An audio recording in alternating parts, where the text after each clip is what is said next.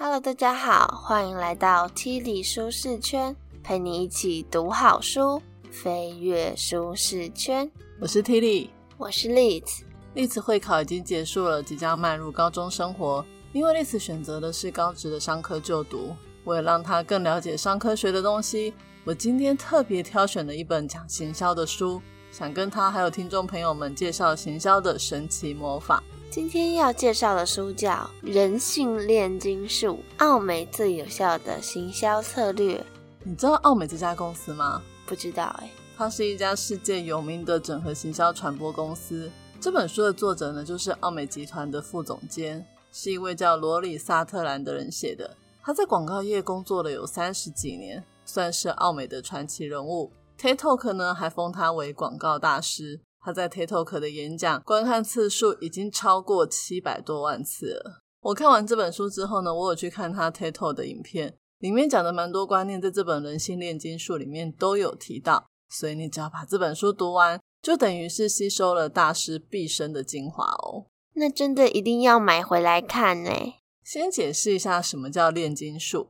炼金术就是中世纪的时候呢，有人专门在研究怎么把一些不是金子的基本金属变成金子，算是一种化学实验。而行销为什么也是一种炼金术呢？因为行销就是一种专门把一个看起来不怎么样的东西变得很厉害。你想知道行销是怎么做的吗？想要。好，那我们就开始吧。本集的 Podcast 将为你带来以下三个部分：一。心理逻辑的神奇魔法。二、影响人们行为的隐藏讯号。三、行销就是害入感知。例子：一开始想要问你一个问题：如果有一种饮料很小瓶，又贵又难喝，你觉得这样的饮料有可能卖得出去吗？一定卖不出去啊！谁想要喝啊？那你知道有这种饮料吗？不知道哎。真的有这种饮料，就是红牛，它是一种不是很好喝的提神饮料。小小罐的比可乐还贵，可是却卖的很好，而且他故意做的很小罐，让人家觉得说这种东西威力一定很强，很提神。我知道这个东西，可是我以为很好喝诶。你真的要试试看吗？我听说很难喝，我自己都没喝过。那红牛跟我们今天要谈的这本书有什么关系呀？嗯，这本书呢，它一开始就花了很多的篇幅来跟我们讲一个很重要的事。就是这个世界上呢，不是所有的理性逻辑都行得通。什么叫理性逻辑？理性逻辑就是，例如经济学跟我们说，当价格越低，买的人越多；或是当东西越好吃，买的人也会越多。可是事实上，这个世界有很多事都是相反的，越贵反而越多人想要。难喝的东西，像红牛，也会有人想买。对啊，像很多名牌包包也是很多人买，它都很贵，但是还是一堆人想要。对，没错，像名牌包也是超多人想要的，iPhone 也是，iPhone 这么贵，可是台湾的市占率确实很高。其实，在讲求效率的世界里，好像什么都要看数据、看成本效益分析，去找出一个经济模式。但这不一定是最好的解法。有时候呢，心理逻辑会比经济逻辑更影响我们的行为跟决策。心理逻辑呢，就是要去找出人类为什么这么做的动机。找到动机之后呢，你才能够针对他的需要去给他解法，去推销你想要卖他的东西。那要怎么样找出人类的心理逻辑呢？就是要去观察，或者是去问问题。我来问你一个问题哦，你觉得人类为什么要刷牙？因为如果不刷牙的话，牙齿就会烂掉啊。嗯，你这个就叫理性逻辑，就是用健康来解释人的行为。那你觉得人们真的有这么在意健康吗？真的有。那你为什么常常都不刷牙呢？这个部分也可以剪掉。好，如果人们真的这么害怕蛀牙的话，那应该会每天吃完午餐啊、晚餐啊，就会一堆人挤在厕所里面等着刷牙，随时都带牙线，每个月都去牙科洗牙才对啊。可是你应该很少看到人们这样做吧？那如果你去问人家说你为什么要刷牙，我猜十个有八个都会跟你刚刚回答的一样。因为这个答案听起来最合理，可是呢，这个就是理性逻辑，而心理逻辑呢，难就难在很多答案不是用问就问得出来，要去观察人们做了什么啊！我再问你一次，你想想看，你在什么样的状况下一定会刷牙？早上刚起床的时候。为什么？因为嘴巴会很臭。没错，所以其实大家为什么要刷牙，就是怕自己有口臭。而为什么会怕自己有口臭呢？就是因为怕交不到朋友才刷牙。是啊，所以如果今天你是一个牙膏公司的行销主管，你发现了这个大秘密之后，你会怎么去打牙膏的广告呢？嗯，我就会让一个演员饰演他早上嘴巴都很臭，然后交不到朋友。没错，就是要创造这种很多的尴尬时刻，让人呢逼不得已一定要刷牙。而且你有没有发现，很多牙膏都是薄荷味的？就连口香糖也很多都是薄荷味，因为呢，这样子才能够散发出芬芳的口气。对啊，我有发现。那我想问你，你有没有看过有一种牙膏挤出来有三个颜色？我知道啊，我有看过。那为什么会有三个颜色？我们知道为什么会有三个颜色，一定是里面有薄荷啊。你觉得里面一定有薄荷？那薄荷就是为了要口气芬芳吗？对啊。你知道吗？里面有三个颜色。那如果你把那个牙膏剪开之后搅一搅，你觉得会发生什么事？还是会是三个颜色，不会混在一起。我看过这个影片，没错，大家去那个 YouTube 上面可以找看看，里面也会告诉你为什么会是永远都是三个颜色。那你觉得它为什么要设计成三个颜色？为什么要这么麻烦？干脆把它全部混在一起就好啦，反正刷在嘴巴里面还不都一样，比较好看，只是因为好看而已。好看你就想要刷牙，想要买它的牙膏。如果都一样颜色就很丑。可是我们以前牙膏不是绿色就白色啊，那干嘛没事搞成三个？三个颜色会卖的比较好吗？我觉得会，我觉得去买三个颜色。哦，那你就中了一个消费的陷阱。其实这个也是一个心理逻辑的问题。因为呢，如果你是产品的设计者，你可能会想说，我要推出三种功能的牙膏，至于是什么颜色不重要，反正就是叫行销去帮你推销。可是行销就会跟你说，哦，你有那么多功能是不是？那你就要让产品说话。把牙膏的颜色变三种颜色，这样子你跟别人说有三种功能，大家一看就相信了。你根本不用花力气在那边说明。你说行销厉不厉害？所以它三个颜色都是一样功用而已哦。其实我也搞不清楚，反正混在一起就是那些功用哦。我们刚刚有说行销呢，不只是要问问题，而且还要去观察人的行为。但是在那之前呢，行销要学会问关键的问题。有时候呢，问蠢问题，问一些大家没有深入追究的问题，再去观察行为，找出心理逻辑，这样子会更有效。我来问你一个问题哦，你觉得大家坐火车的时候为什么不喜欢站着？因为很累啊，要站很久。这个问题是不是超简单的？就是因为太简单了，所以你理性的大脑很快就可以回答出哦，因为很累啊，要站很久。听起来超合理的，跟刚刚的牙膏一样。但是你其实去观察行为，或者是多去探索一些潜意识层面的思考，就可能会发现不一样的心理逻辑哦。你再想想看，除了站了很久很累以外，还有可能有什么样的答案？如果有时候，如果火车站很多很多人都站着的话，你就会觉得很拥挤，就觉得不舒服，想要坐着会比较舒适。对，跟你刚刚的站着很累其实是类似的看法。但是你有没有想过有另外一个答案，就是？为什么我站着跟坐着的人明明就是付一样的钱，可是我却要站着？所以答案就是我会有一种觉得被坑的感觉。哦，对哈，对，这个就是比较属于潜意识思考的层面。那如果是这个答案的话，你是行销的人，你觉得可以怎么样来处理这个问题，来提升客户的满意度呢？我觉得站着人就半价。嗯，站着人半价，好像感觉就不会那么吃亏。反正我本来就是付一半的钱上来嘛，那我。其实站着也没有差，不会觉得被坑，对不对？对啊。那作者呢，其实还有提到几个我觉得还不错的方法哦，不一定是要调价格。例如，你可能现在要做一个新型的车厢，然后你就发现了这问题，你就把车厢设计成座位都在中间，然后站的人靠窗，这样子呢，站的人就可以边看风景，说不定大家还会比较想要用站的，而且也不会觉得站的很累，因为你边看风景，时间就会过得很快。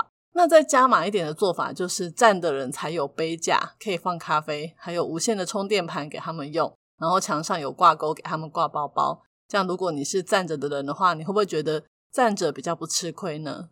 不会，我很想要坐着，比较不累。可能大家都有很多内心的其他的想法，但我只有一个想法，就是我很累，我需要坐下。好，那你就花两倍的钱去买坐票。好，可以。所以呢，我们这边的结论呢，就是如果你要成为行销人，你就要用耍笨的心态，勇敢去问笨问题。不然的话呢，如果你全部都去相信人们讲出来的理性答案，那你就会找到错误的方向。那一旦找到真正的一个原因之后呢，才能够针对大家的需要去设计大家喜欢的产品跟服务。那行销呢，其实就只要用一点点的心理炼金术，就像施展一点魔法一样，就可以让大家满意，不用花大钱哦，蛮不错的耶。接下来第二个主题，我们来聊行销一个很重要的功能，就是投放讯号。讯号的目的是什么呢？就是要让人家知道我们的产品很可靠、很值得信任，你可以买回去用。讯号可是很重要的哦。如果没有讯号的话，大家会不知道怎么选择产品。来讲个小故事给你听。你知道什么是共产主义吗？我知道啊，共产主义就是政府都把人民赚的钱给收回来，还有一些土地也都收回去，然后再平均的分发给每个人民。然后呢，让没有工作的人也有饭吃。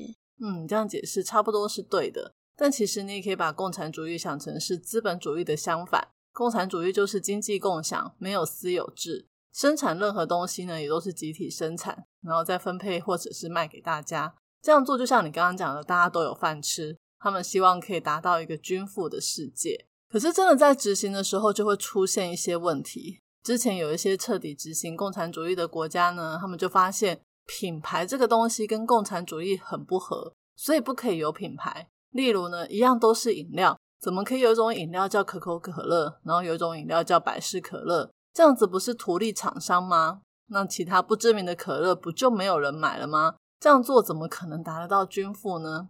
所以他们就觉得说，一定要把品牌的概念拿掉。那他们是怎么去除品牌的呢？举个例子来说，就是工厂生产面包的时候，不可以挂上自己的品牌。你觉得，如果你是那个国家的人民，你去买面包的时候不知道品牌，会发生什么问题呢？没有品质的保障啊，你就不知道这个品牌到底是好还是不好，因为你根本分辨不出来这两个有什么差别。这东西好不好吃，你也不知道。对，没有品牌的话呢，如果你吃的那个面包拉肚子，你要找谁算账？如果没有品牌的话，你就不知道是哪个厉害的师傅做的，你都要每个都买回去吃吃看才知道。就算有的人真的很会做面包，好了，那我也没有办法说，因为要鼓励他，我就再来回购。久了之后呢，原本那个很会做面包的师傅，因为得不到大家的鼓励，就不会想要再去做好吃的面包，随便做一做就好了。我要讲的小故事就是呢，作者说他有认识一个曾经在共产主义时代生活的一个妇女。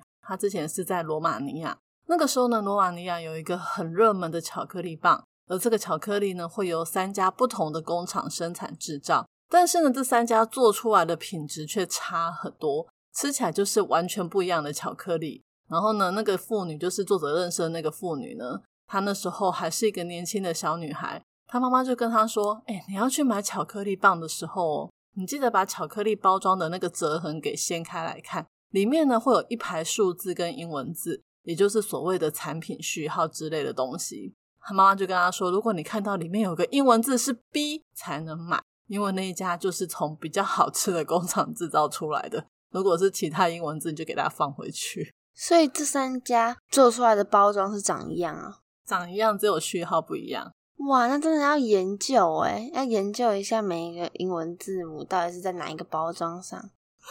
对，有没有超搞笑的？虽然没有品牌哦，可大家还是会去找品牌。我真的不知道这些共产国家这么做是有什么意义。而且不只是面包、巧克力棒有这样的问题，其他的东西也遇到类似的困境。像是呢，有工厂专门就在生产钉子，那因为钉子长得都一样嘛，然后加上他们是共产主义，所以也不会去标说，诶，这个钉子是哪一个工厂做出来的。那这些工厂呢，他们做出来的钉子都会被送到一个集中管理的地方。然后再运送到其他有需要的工厂，结果呢，因为没有品牌，所以每个工厂就开始不顾品质偷工减料。反正你做的好做不好也不会有人发现啦，因为根本不知道谁做的啊。后来就发现呢，使用这些钉子的船只哦，很快就解体了。也太恐怖了吧！谁要生活在共产主义的国家？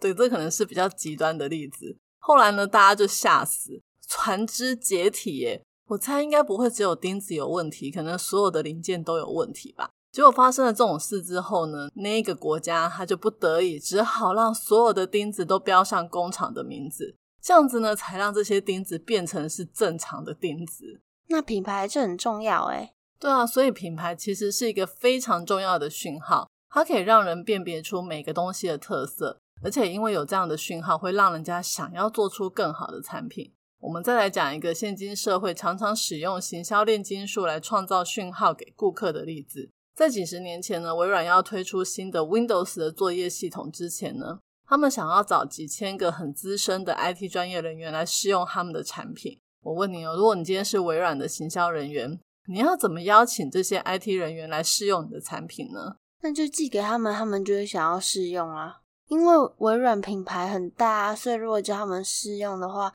他们就会试用啊。嗯，你讲的也没有错，这个方法很 OK。但是好像还不到施展出炼金术的神奇魔法。那个时候呢，奥美就是负责这个产品的行销。他们为了让这些工程师呢感受到说试用 Windows 这件事情意义重大。也为了让这些工程师呢有尊荣感，觉得说他们被邀请试用是一件很光荣的事情，所以呢，他们就做了一个很精美的盒子，里面呢还放了很多电脑的配件啊赠品，像是有一个很高级的滑鼠垫，一支很高级的笔，还用了很贵的包装纸。如果今天你是工程师，当你收到这个盒子的时候，你你觉得微软在对你传递什么样的讯号？你会怎么样看待这件事情呢？我会觉得，那我应该是一个很成功的工程师，连微软都想要找我来试用。那你是不是一定会买他的产品？会啊，会买啊。就是呢，当你在试用的时候，你心情就会不一样，会很认真的看待这件事情。所以，就算以后 Windows 卖的很贵，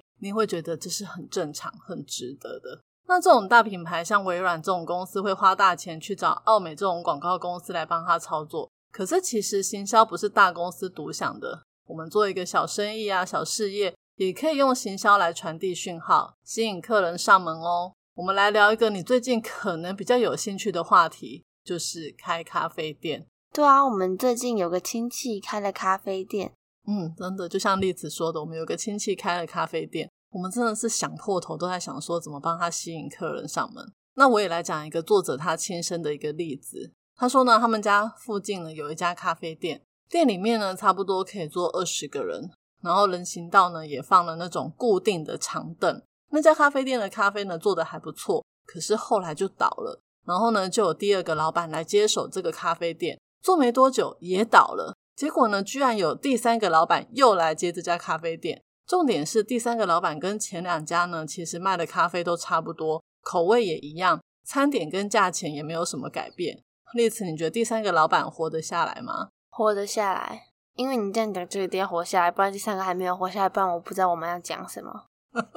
没错，会这么问，当然是他居然奇迹般的存活了，而且还成功了。到底是怎样呢？产品价格都没有变，怎么会突然赚钱呢？原因就是他们透过了一些方式，对顾客发出了宝贵的讯号。他们做了一些大家看起来很小的事情，就是呢，他们把人行道上面固定的长凳给换掉。他们换了一些比较好看的桌椅，而且每天下班呢，他们会把那个桌椅收一收，收到店里，一早开店再摆出去。然后还在呢那个桌椅的外围呢加了一排及腰的围篱，弄得很像一个小露台的庭园。就这样，其他都没有变，就成功了。你觉得这是怎么办到的？用外观呢，让它比较好看，有点类似，但是其实不太一样。因为呢，他们这么做呢，其实是散发了很多种讯号。第一个就是。他们让人家注意到哦，这家店正在营业的讯号。有没有发现，很常经过一些店，你经过了大半年，也不知道这边有开一间店。那这个咖啡店呢，因为他弄了一个围篱，又摆了桌椅，那只要有人坐在里面呢，大家经过就很容易注意到说，哦，有家咖啡店正在营业。那因为之前呢，那个咖啡店外面也是有固定的长凳，可是就算有人坐，也不能判断这家店是不是有开。因为很多路人走累了，不就是会随便在路上看到椅子就坐下吗？对啊，真的。像我常常经过我亲戚开那家店，我都找不到那家店在哪，连招牌都没有。其实也不是没有，只是他做的比较隐秘而已。他后来有做一些改善啊。那再来呢，就是这家店，他每天呢收店呢都会把桌椅收进去，一早再摆出来。那他散发出来的讯号就是这么麻烦的事情，老板都愿意做了。那老板应该不会是懒惰的人吧？他们的咖啡应该也煮得很用心吧？而且老板都愿意花钱去买新的桌椅，还加了一整排的围篱，这种钱他都花了，那应该也会买很贵的咖啡机、很好的豆子，很好的牛奶，那是不是更应该要进去喝一杯看看呢？对呀，连我都想要进去喝一杯了。不过呢，也要注意这种讯号不要太过度，因为如果你在门口呢放了一张超级昂贵设计师款的桌椅，就会让大家觉得啊，这种钱都花得下去，那咖啡一定超贵，还是不要进去好了。所以呢，讯号呢跟你自己店的特质要吻合，要刚刚好可以吸引客人就够了。那这些所有做的事情就是行销，有没有超有趣的？听完之后呢，你对于亲戚开的咖啡店有没有什么建议要给他的？我觉得所有建议都要给。我觉得他们的那个前面要做一个很大的一个招牌，让大家知道这边有咖啡店。然后呢，里面的全部的桌椅全部给它换掉。这样会不会花太多钱？没办法，这是行销啊，这样才会赚钱。好，我们听听就好了。接着我们进到第三部分，行销可以害入人的感知。你有没有听过一个词叫心理作用？有啊，就是一件事本来没怎么样，但是产生心理作用之后，它就变得有怎么样了。嗯，厉害的行销呢，就是可以让你在买某个东西的时候产生无中生有的心理作用。我先来讲一个负面的例子。奥美之前有接过一个做饼干的企业的案子，那个企业呢，他们想说他们为了人们的健康着想，就把原本有一款的饼干呢做成减脂版，但是他们也担心如果口味变了的话。大家会不会不喜欢这一款的饼干？所以他们就去街上做了盲测的实验，就是拿原本的饼干跟减脂的饼干给路人吃，问他们说这两种饼干吃起来有差吗？然后大家都说没差啊。所以呢，确定了口味没变之后呢，他们就勇敢的把这个减脂的饼干推出了市场。没想到一上市之后，这个饼干销售变得很不好，因为消费者都说味道变差了。你觉得是发生什么事？因为上面写着减脂，大家就觉得应该是很恶心，大家心里想的很恶心，恶心，所以吃起来就会有恶心的感觉。所以你觉得减脂等于恶心？就真的比较恶心啊！我减脂的美奶滋吃起来就很恶心，可是爸爸妈妈都觉得没有变，味道没有变，可是我吃就知道有变了，因为我还不知道它是减脂的时候，我就觉得很恶心啊。嗯，可是这个实验其实之前有测过，我真的是没变。但是有一点你讲对，因为他们当初盲测的时候，那两个饼干都没有包装，所以大家根本不知道哪个是原本的，哪个是减脂的。那他们那时候就可以很客观的去比较口味。可是呢，一上市之后，包装上面就写了减脂，那大家对减脂的印象通常就是健康的食物最难吃，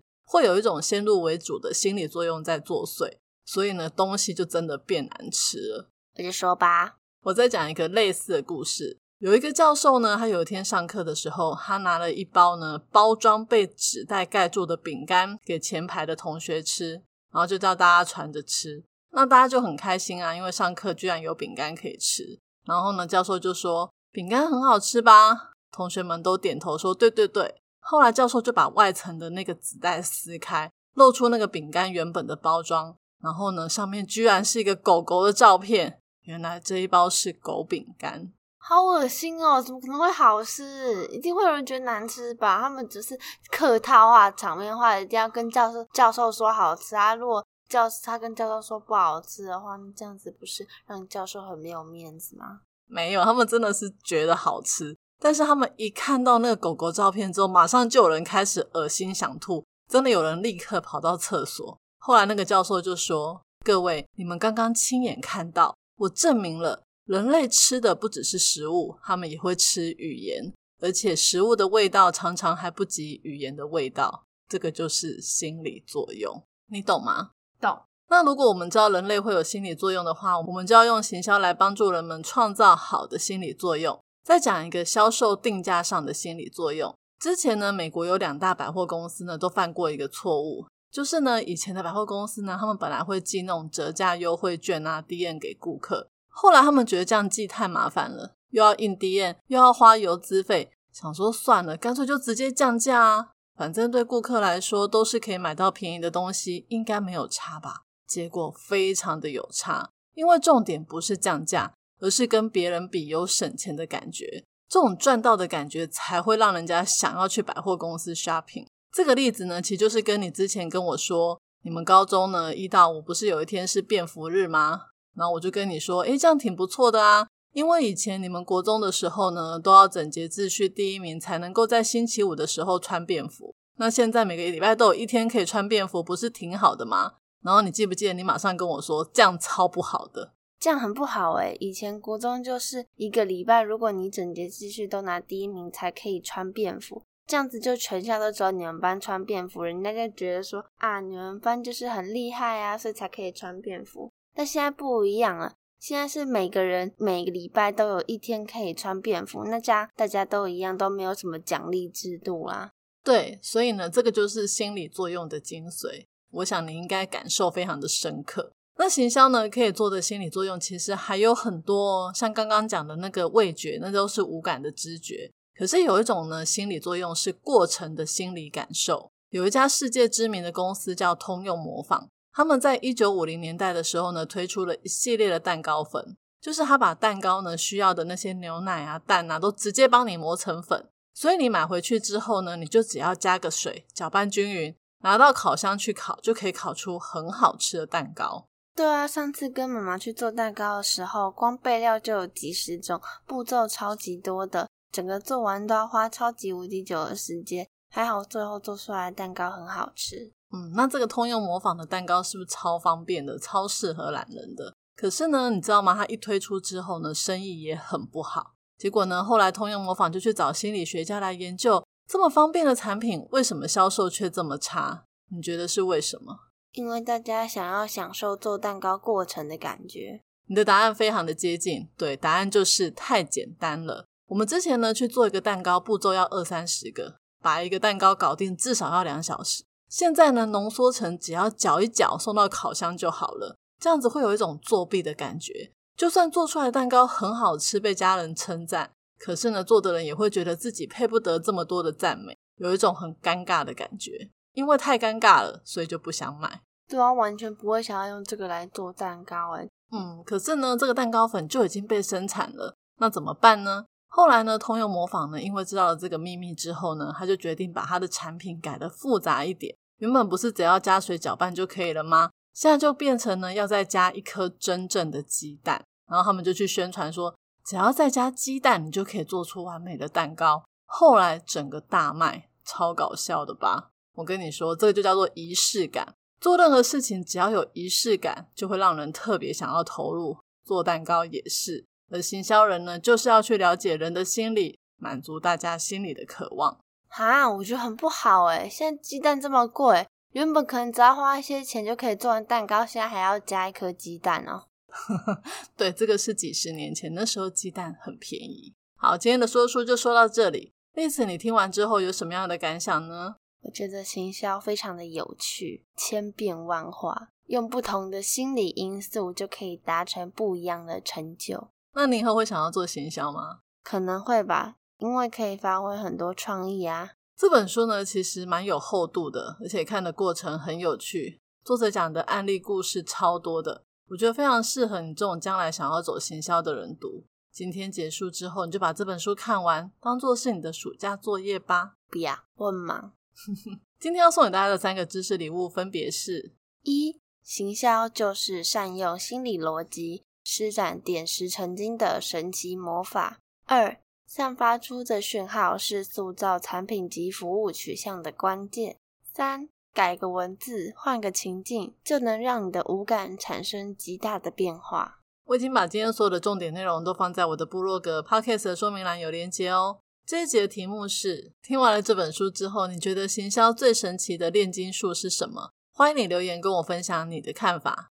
愿上帝赐给我们聪明智慧，让我们可以解开各种心理逻辑的密码，创造出满足心灵的美好体验。我是 Tilly，我是 Liz。Tilly 舒适圈，两周一本好书，我们下次见，拜拜，拜拜。